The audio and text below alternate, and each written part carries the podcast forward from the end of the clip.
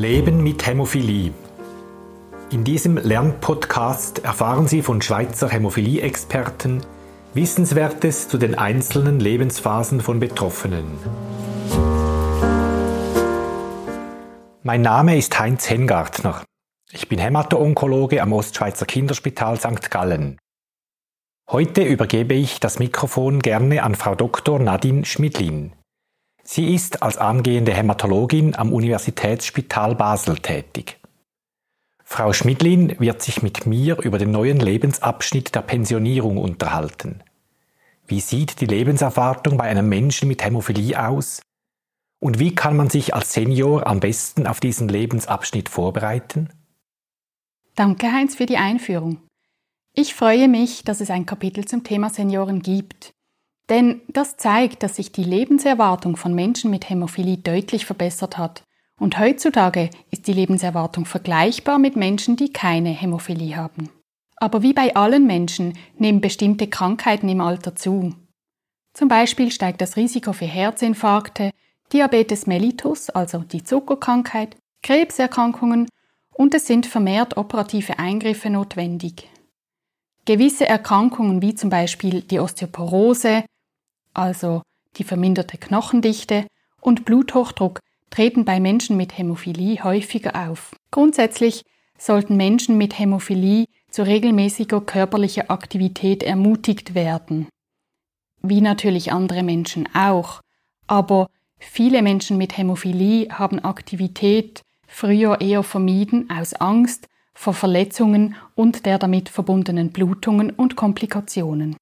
Viele Betroffene, insbesondere Senioren, welche in der Kindheit noch nicht die heutigen Therapiemöglichkeiten zur Verfügung hatten, meiden körperliche Aktivität aus Angst vor einer Verletzung und der damit verbundenen erneuten Blutung und der Komplikationen. Dies kann aber durch eine entsprechende Substitutionstherapie verhindert werden und somit ist auch in höherem Alter dank einer guten Prophylaxe möglich, dass Menschen mit Hämophilie ein aktives Leben führen, ohne Komplikationen, Durchblutungen und durch das auch nicht ihre Mobilität verlieren. Kannst du noch etwas detaillierter auf solche typischen Erkrankungen der Senioren eingehen? Ja, sehr gerne.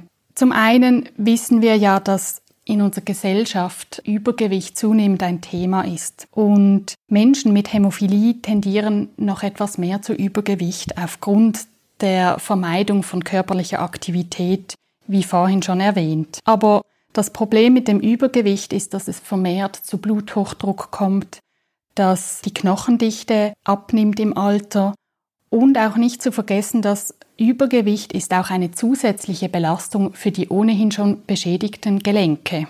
Deshalb kommt es gerade bei Menschen mit Hämophilie häufig frühzeitig zu einem künstlichen Gelenksersatz. Ein weiteres Thema ist die Osteoporose. Gerade bei Menschen mit Hämophilie, die ja eben Aktivität vermieden haben früher, kommt es häufiger zu Osteoporose. Osteoporose bedeutet eigentlich so viel wie der Knochen ist weniger dicht und kann rascher brechen. Wenn es zu einem Knochenbruch kommt, führt das wieder zu Komplikationen. Es kann wieder Blutungen geben, das führt wieder zu vermehrten Schmerzen, manchmal ist eine Operation notwendig und damit ist der Teufelskreis wieder in Gange. Dies ist auch die Aufgabe von uns Ärzten, diese Risiken frühzeitig zu erkennen und entsprechend entgegenzuwirken. Zum Beispiel kann man frühzeitig Vitamin D und Calcium ersetzen. Und wenn eine Osteoporose besteht, kann man entsprechend medikamentöse Therapien beginnen. Ein weiteres Thema ist der Bluthochdruck. Wie schon erwähnt, kann durch Übergewicht vermehrt auch ein erhöhter Blutdruck auftreten. Und da ist es wichtig, dass wir diesen insbesondere bei Menschen mit Hämophilie gut einstellen. Denn wenn jemand einen sehr hohen Blutdruck hat und eine Blutungsneigung, kann es im schlimmsten Fall auch einmal zu einer Hirnblutung kommen, was wir vermeiden möchten. Ein weiteres Thema ist der Blutzucker. Blutzuckerkontrollen sollten insbesondere bei Patienten mit Übergewicht oder bei Menschen mit positiver Familienanamnese regelmäßig durchgeführt werden. Man kann nämlich einen Diabetes frühzeitig diagnostizieren und auch hier frühzeitig entsprechende Maßnahmen einleiten. Es gibt heutzutage viele Therapiemöglichkeiten. Es gibt auch Tabletten für die Behandlung des Diabetes Und wenn doch eine Insulintherapie notwendig ist, kann diese ohne Probleme durchgeführt werden, denn es sind subkutane Injektionen. Das heißt, auch Menschen mit Hämophilie dürfen sich diese Spritzen applizieren. Gibt es bei Hämophilen auch Krankheiten wie zum Beispiel Thrombosen, Schlaganfälle oder ein Herzinfarkt? Das ist eine sehr gute Frage. Wir wissen ja, dass Herzinfarkte und ähnliche Erkrankungen in der Allgemeinbevölkerung im Alter stark zunehmen. Zum Glück sind Menschen mit Hämophilie weniger häufig betroffen. Dennoch kommt es auch bei Menschen mit Hämophilie vor, dass sie einen Herzinfarkt haben zum Beispiel. Und da stoßen wir dann auf die Schwierigkeit, dass wir den Herzinfarkt mit Medikamenten behandeln müssen, die das Blut zusätzlich verdünnen. Im ersten Moment hört sich das sehr paradox an. Denn wir haben einen Menschen, der auf der einen Seite eine Blutungsneigung hat, aber auf der anderen Seite müssen wir, um den Herzinfarkt zu behandeln, Medikamente einsetzen, die verhindern, dass die Blutplättchen weiter verklumpen können. Das heißt, Medikamente, die das Blut zusätzlich verdünnen. Und daraus ergibt sich ja auch schon die Gefahr für Blutungskomplikationen bei diesen Menschen. Es gibt aber Möglichkeiten, und zwar muss man entsprechend auch wieder die Faktoren gut substituieren und ein gutes Gleichgewicht finden zwischen den Medikamenten, die das Blut verdünnen und zwischen der Gabe von Faktoren, die verhindern, dass es zu schlimmeren Blutungskomplikationen kommt. Deshalb ist es wichtig, dass diese Menschen in einem Zentrum behandelt werden, wo es die entsprechenden Herzspezialisten hat, aber auch die Hämatologen, damit genau dieses Gleichgewicht gefunden werden kann und der Patient individualisiert behandelt werden kann. Das tönt sehr komplex.